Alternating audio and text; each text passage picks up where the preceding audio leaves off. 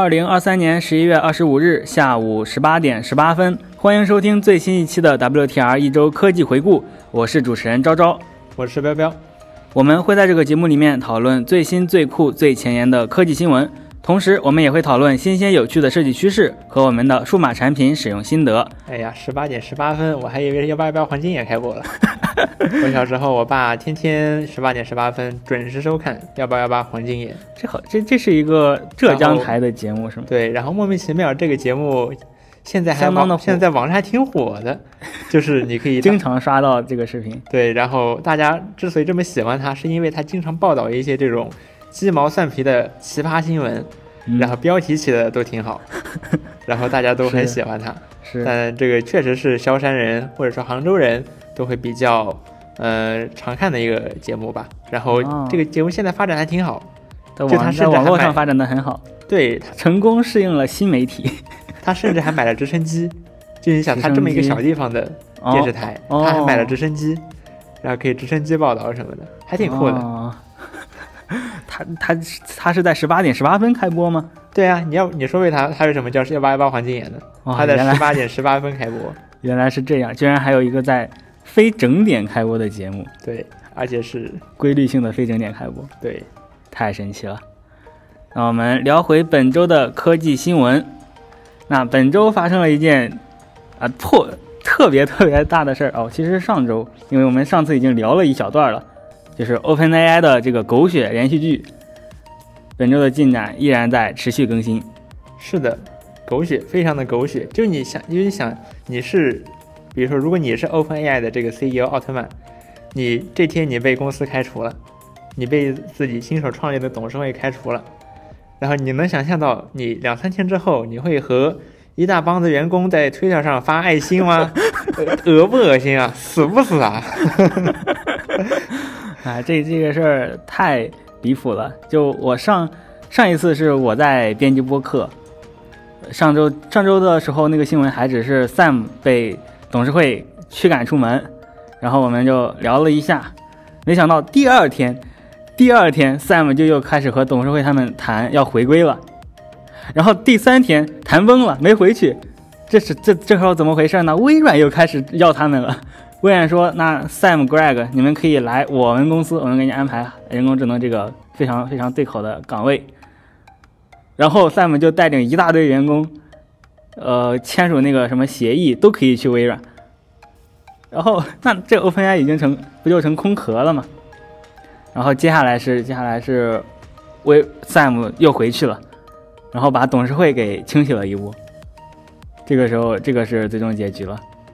是，总之这个 OpenAI 的这个狗血的部分呢，我老实说我不太想深聊，但是我比较感兴趣的是他们在反正在 OpenAI 这一波乱七八糟的倒腾时候，透出来一个消息，就有一个说法就是，呃，董事会之所以在开除 Sam，是因为 Sam 在搞的一个什么人工智能过于危险、过于强大，巴拉巴拉巴拉。那这个我本身我不想探讨啊，就是狗血吧。但是呢，这个东西。呃，这个技术还是挺有意思的，就这个是一个所谓的叫 Q 星的项目，它的目标是打造下一代的，呃，就是所谓的通用人工智能。这个 Q 星，呃，那么怎么解读呢？这个 Q 星啊，它可能是，呃，这个 Q Learning 算法和 A 星算法的结合。那么什么是 Q Learning 算法呢？这个算法它实际上是一种强化学习算法，它上一次被人们广为熟知是在阿尔法 Go。呃，用的就是这个算法，然后当时特别厉害嘛，打败了李世石，后面阿尔法 Go Zero 又打败了柯洁，那它就是一种，呃，从从零开始，对吧？就是阿尔法 Go Zero，它根本没有学习过任何呃人类棋谱的知识，然后它是呃直接从零开始，然后学学出自己和总结出来了自己的棋道，自己和自己对立，对然后学习。对，然后它之前的那个和李世石下的那个版本。它还是在人类棋手的这个棋谱上去学习的，呃，现在他自己就可以制造优质的这个学习数据了，对这个意思。对，然后这个如果把这个 Q learning 应用到这个大大语言模型的训练上，说实话还挺难以想象的，因为你用什么东西去监督这个语言模型呢？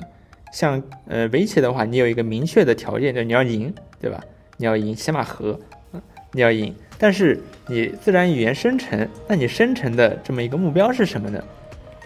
那么这个目标它可能呢就需要用现在所谓的 RLHF，就是人类反馈强化学习，它有一个奖励模型叫 Reward Model。这个模型呢，它现在是用来呃微调大语言模型，然后相当于是呃用人类的，就是它雇佣 OpenAI 雇佣了一堆这种肯尼亚的劳工，人对，然后给他这个这个给他这个生成的结果评分。对，然后这个模型呢就可以，这个模型就是学习了这些东西之后。然后给大语言模型生成的结果评分，然后去强化学习。那如果说用 Q learning 的方法去做，那就相当于是不需要说你先不需要微调这一步，不需要 pretrain 这一步，不需要这种无监督的这种预训练，相当于你从一开始就是这么着去强化学习的。你可以类比一下，就是 AlphaGo 和 AlphaGo Zero 的关系，就前者它还是需要学习人类的棋谱，而后者完全是从零开始。那我们现在的大语言模型呢，其实都是先有这么一个 pretrain 的阶段，就是先预训练，在大量大量的文本上去预训练，然后再用强化学习去微调它。这是当然这是比较有钱的公司的做法。呃，那然后它的这个 Q learning 呢，就相当于是你要抛弃预训练这一步，你只用强化学习来从零开始训练一个大语言模型。这个在目前为止还是很难想象的一件事情，因为这意味着你需要有非常高质量的。这个这个奖励模型来确保，呃，这样才有可能训练出来这么一个模型。而这么一这样高质量的奖励模型如何去获得，又是一个很大的问题。呃，那么比较一个可能的算法，比较一个可有可能的方式呢，其实就是，呃，因为 OpenAI 现在已经有效果很好的 GPT 四，它也它可以用呃一些方法，就是用 A 星算法呢，这就是讲到 A 星算法。这个 A 星算法呢，它实际上是一种路径规划算法。它是一种所谓的蒙特卡洛方法，就是说它要找到，呃，通过尽可能多的采样，它可以找到越来越接近于最优解的这么一个次优解。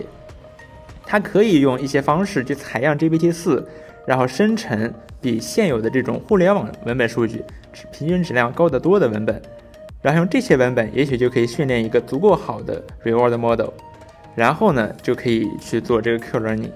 如果 OpenAI 能把这件事儿做成，你想它是一个从零开始的语言模型，那这想想还是挺恐怖的。这就是是不是有点像？是不是有点像这个对吧？呃，这种人工智能统治世界这种论调，是感觉没人类还有什么意义呢？对呀，呃，那这是那我们的这些以上的这些所有的这些内容呢，都是基于 Q 星这个名字猜测出来的啊，是对是错，我们当然无从知晓。Q 星这个也是猜测的。对，总之，唯一比较有意思的，我觉得是这个事儿。嗯，对。但呃，这是一件，但还有还有一个我也比较感兴趣，就是 Sam 为什么被赶出去？这个时代有太多的理论了，有太多的对。但是现实，呃，是我可以观察到一个现实，就是 OpenAI 他们呃是在是要走这个商业化，还是要去履行他们公司初创的时候那个使命？就是让人工智能不作恶。有一个观点是说，Sam 在商业化这条路上走的太过于激进了，就是大力推这个 ChatGPT，还有这个 GPT 四，现在还有 GPT S。嗯，就还有还有一种说法是，这些 GPT，因为他在大力推这些 ChatGPT 嘛，那还需要非常多的算力，导致公司的那些技术研发人员没有足够的。资源来保证，呃，这个监督的事情。那你有钱了，不就都好说吗？对对，这这这又是一个矛盾的点儿了。那如果真正赚到了特别特别多的钱，那这个钱究竟会投到哪里呢？这个没有人能保证。那理论上来说，当然是可以的呀。这董事会不就把 Sam 赶出去了？对这个。就是另三另三另外三个不懂技术的董事会，他们原本的目的也就是做这个的，但是 Sam 这次回归，把董事会清洗了一波，这个这件事情更加扑朔迷离了，已经是，嗯，那作为一个比如开发者或者研究者的角度来讲，那 OpenAI 确实在最近，尤其是在 ChatGPT 火起来之后，它是越来越 close 了，对，越来越不 open。像它以前，比如说 GPT 二的时候，它 train 出来的模型，然后它的这些具体的代码还有论文这些都可以都有都。是对你都可以公开，它都是公开发表的，我们都可以下载到，我们都可以看到。但是到了 GPT 三的时候，它就只发布一个技术报告，代码呢也不发布，模型呢更别想，然后甚至只能通过它的网站，通过它的 API 去访问。那这个确实是相比它以前确实要 close 非常多。那如果你要做一个商业化的公司，那这么做是很很可以理解的。对，因为你的模型就是你的商业机密嘛，就是你的竞争优势。但是如果你从一个 open，从一个呃就是非盈利的角度来讲，从为人类着想的角度来讲，那其实是呃开放的这种模型，其实肯定是要比这种呃封闭的模型更有安全性的。因为大家就跟开源一个道理嘛，大家都可以来找你这里面有哪些问题，怎么去改进它。很多人指着这个发论文呢，很多人也去改进它，对吧？嗯，是。哎，那只能看，现在 Sam 回归了，只能看后续会怎么发展了。是是，下一件事儿还是关于 ChatGPT 的，这是一件好事儿。本周 ChatGPT 的语音对话功能全部开全量开放了，你不你不用订阅这个 Plus 会员，也可以用它的 Voice 对话。不过模型只能用三点五，是，老实说，我感觉就对话这个场景来讲，还是三点五3.5效果是最好的。确实三点三点五给我一种感觉就是对话感会更更好一点。GPT 四的话，它非常喜欢讲一堆，呃，就是把这件事讲得非常完整。比如开头我问你一件事儿，开头我先解释一下这个事儿是什么，然后再告诉你方法，就没有对话的感觉。就有一种那个什么，呃，think step by step 的感觉，对自己，别人都没告诉你，你自己去 think step by step 了。确实会显得比较啰嗦。但我我想说的倒不是这个，我想说的是 GPT 三点五它速度更快嘛，它反应更快。呃 GPT 我说 GPT 四我说一堆话，它得反应半天。嗯，这也这也是一个原因吧。而且你对话嘛，我也不可能跟跟到他对话讨论什么特别深入的事情，是，那也不可能让让他对话，比如说给我写段代码什么，他给我念出来嘛，他也不念，呃，念出来代码还是挺怪的。呃，我跟他对话的话，可能主要是很多人可能可以用来，比如说练口语，确实，然后对吧？就这种，那这种场景的话，老实说，三点五质量完全够用，完全够了。然后反应速度还快得多。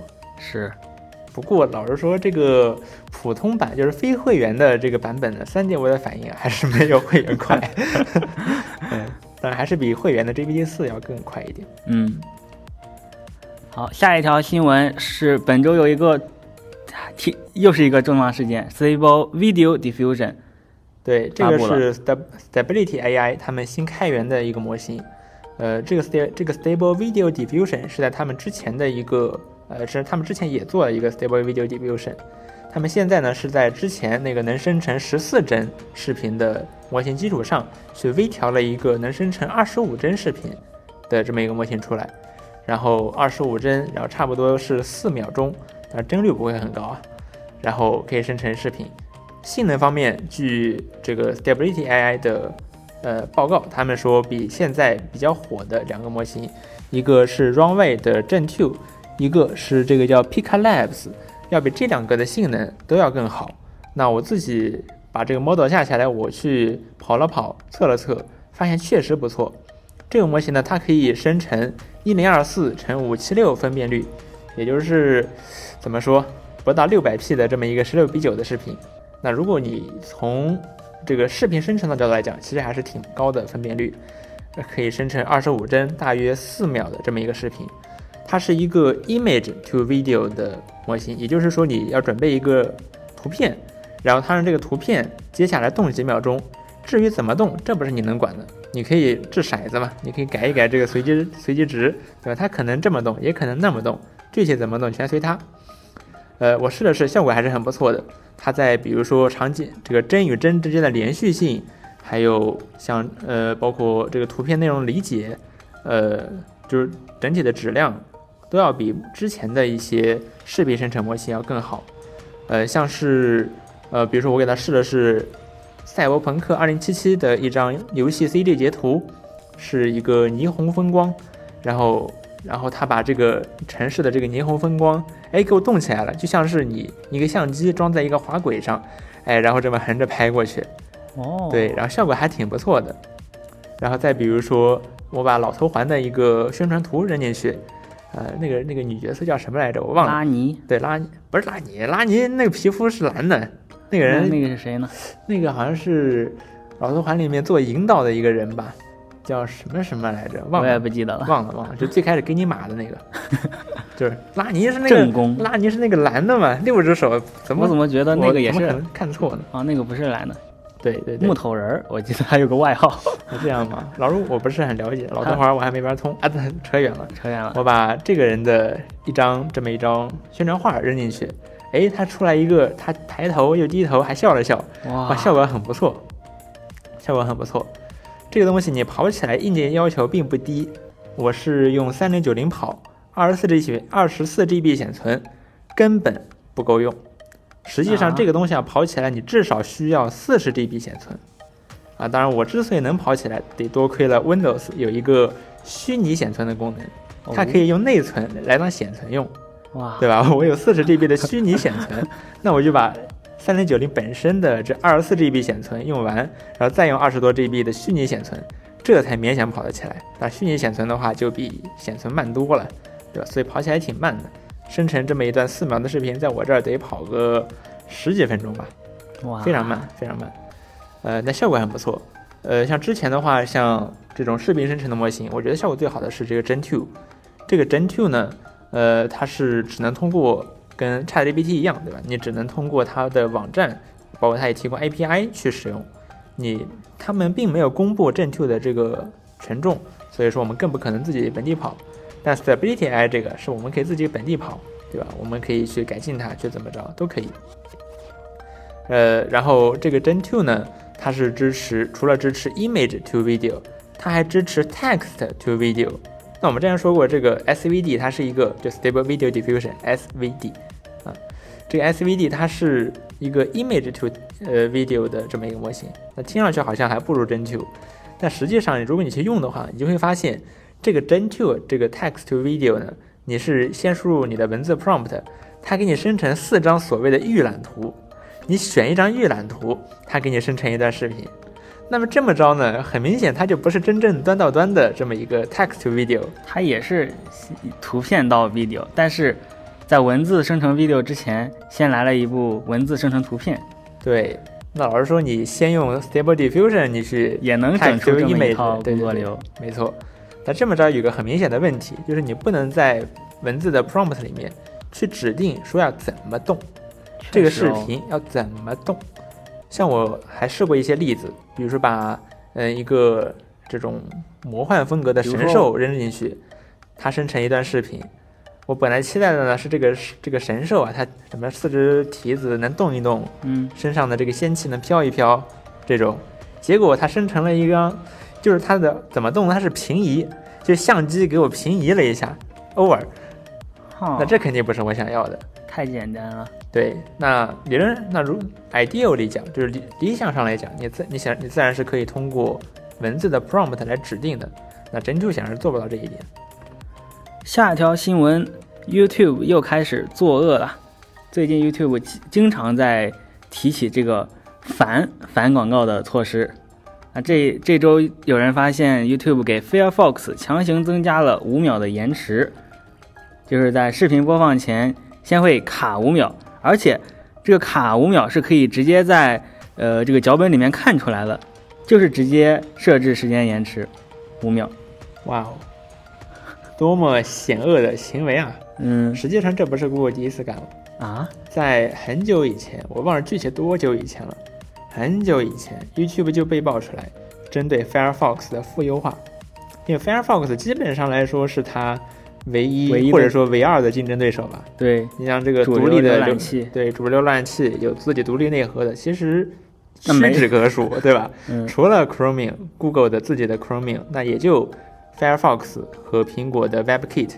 那 WebKit 是常年饱受诟病，并且你只能在逻辑上你你逻辑上讲，你倒不是不可以在 Windows 上用，但主要是它做的实在不怎么样，所以说也没人这么干。那做的比较，那另外一个就是 Mozilla 的 Firefox，它有自己的 Jekyll 内核。那 Google 它作为一个科技巨头，基于它反垄断，不是基于它垄断的天性呢，它就想干掉 Firefox，这是可以理解的。呃，因为不可以理解，不可以理解，它不可理喻，对，不可以可以猜得到，可以可以想得到。对，应该说可以理喻，但不应该这么干。嗯啊，不应该这么干。呃，所以说，Google 不是第一次干这事儿了啊，坏人，纯纯的坏人。Don't be evil，没错，Do be evil 才对。是的，现在这已经不是 Google 的座右铭了。确实，Google 的座右铭改掉了，不是改名改造什么 Do the right things，做正确的事。那什么是正确的事呢？给 Firefox 恶心一下 Firefox 延迟，在 Google 看来是正确的事儿啊。不过，不过这个这次这个 Firefox 的五秒延迟有用，就是 Google 官方下场来回应，说是他们在搞这个反呃反广告的插件，就是你装了这个插件的时候才会有增加五秒延迟的这个呃后果。那 Google 这么说，嘿也那不对呀，它反广告不是直接不让你看了吗？这不是只是增加五秒延迟吗？对啊，所以可信度。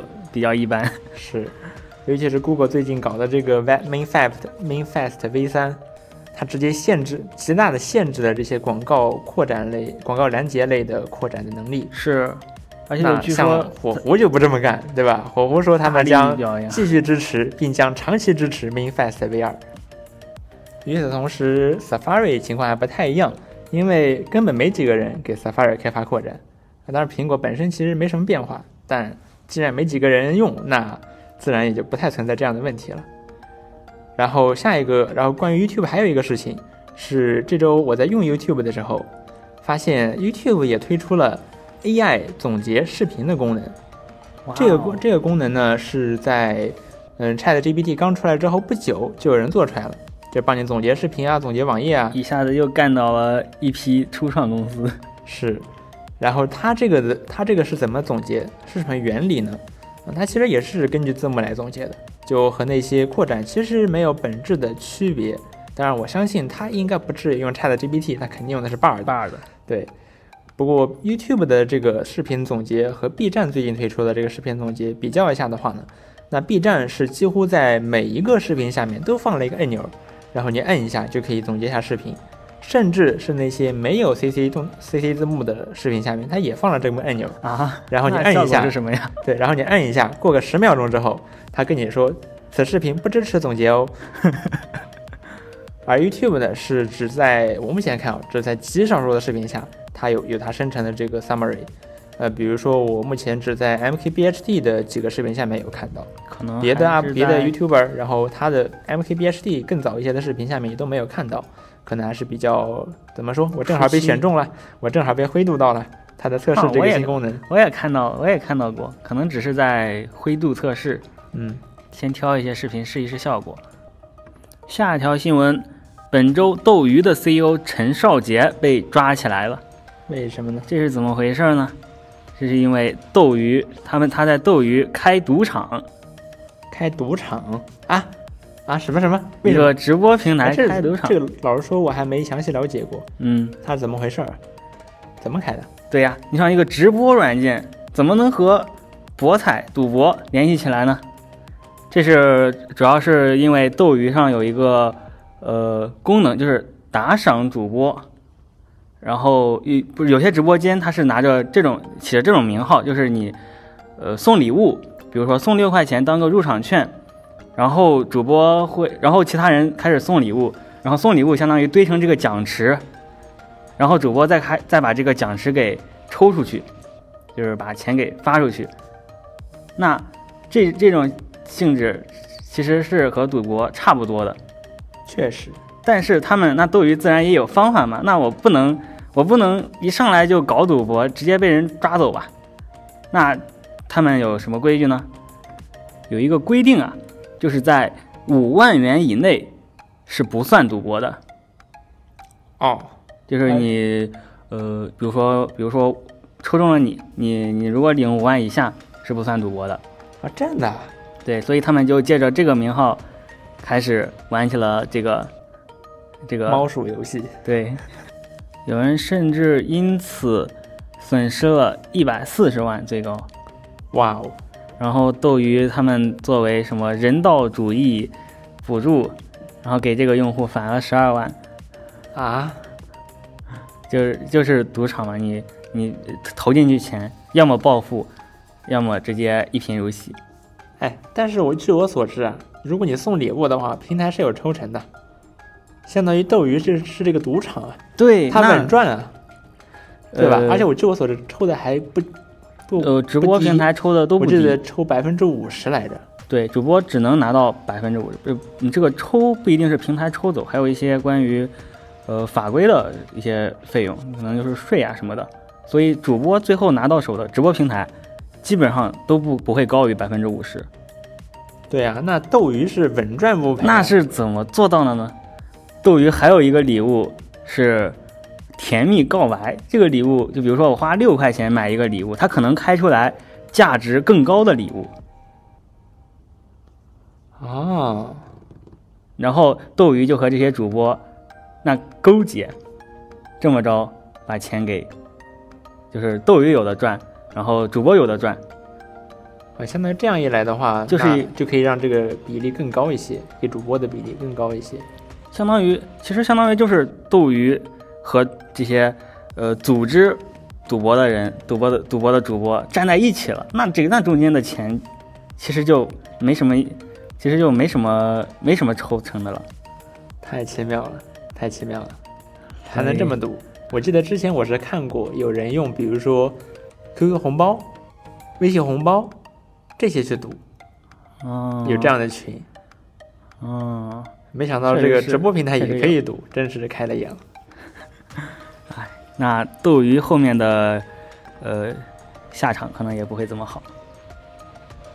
下一条新闻，微软将在十二月一号开始向大陆企业和教育机构免费提供 Windows Copilot，就是那个巨难用的呃 Windows 的智能助手。但是 Windows Copilot 可是基于 Chat GPT 的，基于 GPT 四呢，对啊，这点哇，这应该是微软 OpenAI 第一次向中国市场去提供 Chat GPT 服务。确实这个还挺奇妙的。不过它只是对你装了 Windows 教育版或者某些企业版的用户。那那 Windows 嘛，我想我给它怎么改，我就能怎么改。我说我是企业，你能怎么着？嗯，很有道理。那这也是我还想要欧盟版的。那那他既然既然要进入中国，肯定要有呃符合审审查规定。啊十二月一号我们可以看一看，相信他的政治觉悟应该会非常的高。是要上一个层次。下一条新闻，电视家等多款直播平台被关停，就是现在这些互联网电视啊，你打开你打开电视要看，要像以前我们收看电视一样看各种频道是非常麻烦的。像我们家就下载了非常多的，我爸就下载了非常多的直播软件，就是为了看这些，比如 CCTV，比如一些其他的各个省级卫视，都是需要在下软件来搞的。然后这些软件也有层出不穷的收费，不透明的收费，然后就被广电给叫停了。然后广电的话，他们现在是在推一个叫 IPTV 的，呃，这个模式，就是运营商提供这些卫视的直播服务，然后用用运营商提供的这个服务开始要求厂商，就是造电视这些厂商，把 IPTV 做成默认的，就是你打开电视就直接看 IPTV，直接看电视。怎么说呢？我觉得运营商也不是什么好鸟。就是我家现在在用的，就是应该用的是华数吧，反正和运营商也差不多。反正就是我家有两个，相当于两个电视盒子，一个是电视机内置的这么一个安卓系统，里面可以打开各种 app；另外一个就是华数的电视盒子。你想看 CCTV 啊这些电视频道，你就得你就得在这个盒子里面看。然后这个盒子呢，它是有年费的。然后电视机上的这个 app 呢，我们国家有非常离谱的规定，就是说，如果呃，这也是为什么，呃，就是说你在电视机上的这些 app，尽管你都是安卓，理论上来说你都是安卓，你都是安卓上的 app，那手机上和电视上又有多大区别呢？但是根据我们国家的规定呢，呃，这个电视上的这些 app，你是必须要取得一个视听牌照的，然后这个牌照呢又不是那么好取得，所以说。呃，反正这中间就有很多这种灰色机交易，包括黑产、灰产，呃，然后也这也导致像这些电视 app，你会发现他们都需要单独购买会员。就比如说 B 站啊，以 B 站为例，我手机上我已经购买了大会员，它不通。那么，那么我是不是在电视机上也可以看，比如说大会员一零八零 P 六十帧，或者说大会员的这些番剧啊什么的呢？可不可以呢？不可以，你得单独买它的那个什么小电视会员吧？嗯，一个月好像十五块钱来着，还不便宜。云视听小电视，对。然后这个东西呢，呃，为什么会有？为什么会这样？就是国家规定造成的。是啊，因为就是运营商啊这些，因为大家如果都是这么着看，谁看你运营商的，对不对？然后是这么回事儿。那这个其实我觉得还挺不应该的。就什么？就电视电视上的 app 和手机上的 app 不应该有这种区分吗？我买一个买一个会员，我就应该都可以看，不应该有什么区别。这个最好是不要区分。但是像对于这次关停的这些软件，比如什么电视加、火星直播、飞流直播、云海电视、云海直播，这些乱七八糟各种名字的直播，在我们平常看来，它可能就是直播软件，但实际上。呃，这些看电视的用户，他们装这些软件的目的就只是为了看，呃，像传统的这些 CCTV 啊、各省级卫视啊这些频道。那这个就不用交电视费了吧？你想那个华硕盒子，你得交，你得交钱。对，但这是年费。但这，对啊，但这也造成了不正当竞争，或者说就是恶劣的市场竞争。怎么说呢？各种隐性收费，然后，呃，老师电视家我用过，还挺好用的。我觉得还挺良心的 啊！电视家，电视家，我记得也是经常弹广告啊，看一看一会儿给你弹一个，然后你得点一下返回。这样的是好吧？那其实我们像在没有这个互联网电视的时候，我我记得当时是有数字电视，那个应该就是 IPTV，只不过是插卡的，然后每月还是每年我也我也不清楚，要要去交一定的费用，你才可以收看电视。这我觉得其实没没什么问题，嗯，是，哦，说到 IPTV 这个东西，其实你是可以在电脑上，你可以通过获取它的，呃，比如说 URL 啊这些之后，你是可以在比如说用 VLC 来打开 IPTV 的信道的。难道它不需要验证吗？呃，具体我没有搞过，但是是网上是有人在琢磨这个的，嗯，就是确实你琢磨完了之后呢，你是可以用 VLC 来看，比如 CCTV 啊这些电视频道的，就是通过 IPTV。哦，怪不得，怪不得我能看到很多公众号在发那些就是很很很低质的广告，然后告诉你免费看什么的，可能就是通过这个途径实现的。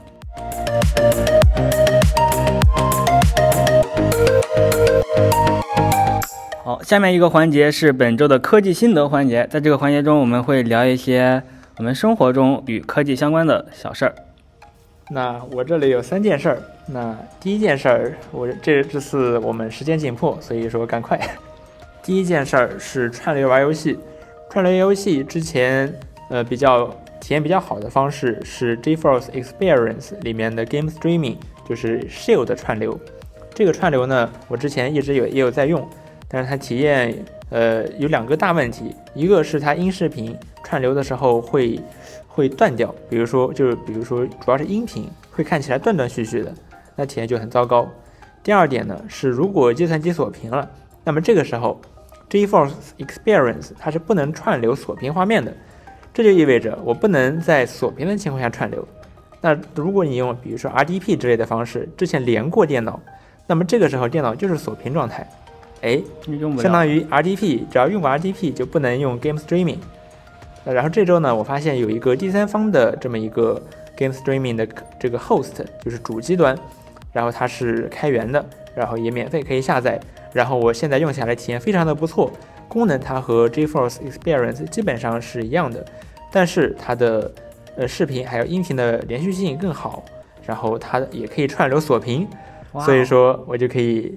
登录锁屏，然后正常游玩，基本上没有任何的问题。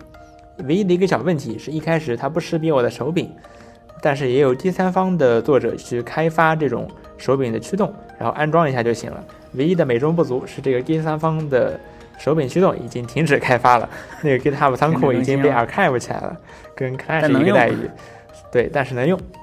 然后第二个事情是，这周我做了一个关于 Quest 三的视频，然后发现跟 VR 相关的视频是真没人看啊，到现在才两千多播放量。我觉得是两个 buff 叠起来了，VR 加硬件视频，硬件视频其实不太好做，还很辛苦。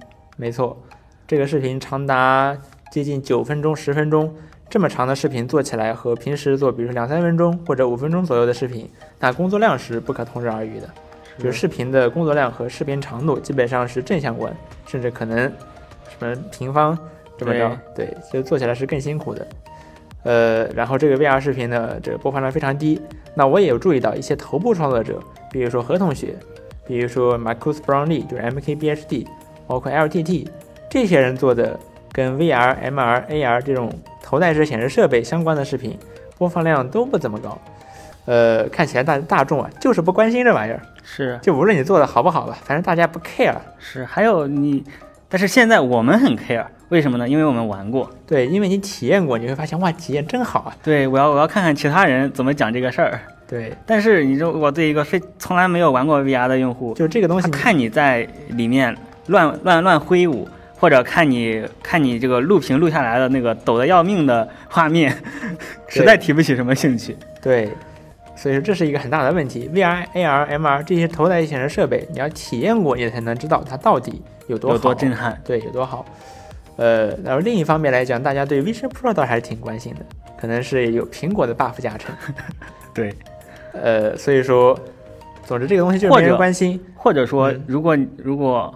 我能做一个像 Vision Pro 一样那样的宣传片，就是你人真的和场景互动什么的，当然也应该应该会更好，就是一种展示方式嘛，大家根本感受不到你这个 VR 玩起来是什么样子的。那你看 Quest 三的宣传片，包括当初 HTC Vive，包括 Steam VR，他们也做了很多视频，也是这种形式的，就是这种所谓的 MR 嘛，就是把你人抠出来，然后放到这个虚拟场景里面去。哦，不过说实话，这个也不太吸引，其实。对，也就那样。对，也就那样。这个东西呢，我觉得可以从两个角度来看：一是 VR 这玩意儿就没什么前途，大家不 care 也理所当然；二呢是可能这是比如说初代 iPhone，对吧？你可以想象那个时候大家可能都觉得，那按键手机我打字手感啊什么的，肯定比你这戳玻璃强，对吧？那么大众到底是处于前一种状态？还是后一种状态，老实说我们也不知道。我们觉得可能更接近后一种。苹果是非常坚定的站在后一种。苹果 Meta 也后一种。对，Meta 也是很坚定的站在后一种。呃，总之，从内容创作的角度来看，做 VR 视频基本上你的流量就是你的关注度是很低的，和你的付和你的付出的这些劳动是不成正比的。嗯。所以说我以后可能也不太会做这种视频了吧？做一个吧，试试啊。然后还有一个第三个事情呢是。呃，最近我在用 Chrome 的时候，经常会碰到一个问题，就是我随便打开任何一个网页，无论你是哔哩哔哩还是 The Verge 还是任何一个 GitHub 任何一个网页，国内外网都有比较高的几率，Chrome 返回一个 Chrome 返回一个错误页，上面写着 Error Network Change 的，这个东西是 Chrome 在检测的网络变化的时候，它就会叭报错，然后我就看到了这么一个报错，但问题是。我网络没有变化呀，一我网络没有变化，我一直连着 WiFi，我没有动啊，你为什么给我说我的网络变化了呢？二，就算我的网络变化了，你加载加载试试呗，人家火狐 Safari 都没这毛病啊，就你有，就你事儿多啊。总之，然后这那么为什么它会检测到网络变化呢？所以这个事情实际上困扰了我很久，就我找不到原因。我一开始怀疑可能是我的抓包软件的问题，但是好像也，但是无论开关、抓包软件好像都没有这个问题，好像也不是它的问题。包括我在用 Chat GPT 的时候，也经常会遇到 network error，对吧？生成着生成着，然后 network error 它就挂掉了。为什么呀？对，然后我的体验就很差嘛。我一直没有找到原因是什么。呃，直到最近我发现我在使用的这个抓包软件的作者，他 这。他终于找到了这个原因所在，原因是，呃，在 macOS，这是 macOS 的问题，在 macOS 十四的时候呢，苹果改进了在局域网内 Mac 和其他的 Apple 设备，比如说 iPhone 还有 iPad 的之间的通信方式，它是通过频繁的建立和断开这种网络通讯设备的方式，来呃达到更好的这个连接质量。比如说你在用 Xcode 远程调试，或者说家庭 App，你连接到家庭中枢都会更加稳定。但这样带来一个副作用，就是 Chrome 老是觉得啊，一个网络设备变化了啊，我要不行，我我要我要我要坏掉了，然后我就 error network change 的，然后这个，然后当你当 Mac 和其他的 Apple 设备在同一个局域网下的时候，那这个网络设备的断开和建立呢，又特别的频繁，那 Chrome 老是觉得啊，不不行不行不行，我我我不行我不行我不行，我接受不了啊，所以说就会出现这个问题。目前已经有人给 Chromium 提交了这个 bug 的报告，但我看这个 bug 好像没什么进展。我最近我一直有在密切关注这个 issue，但是这似乎并不是 Chromium 的首要的修需要修复的目标，也不知道什么时候才能修复了。唉，总之我觉得 Chromium 就你事儿多是吧？人家 Firefox、Safari 都没这屁事儿，就你事儿多啊！这又多了一个用 Safari 的理由。那么以上就是本周 WTR 的全部内容了。我是主持人昭昭，我是彪彪，我们下期再见，拜拜，拜拜。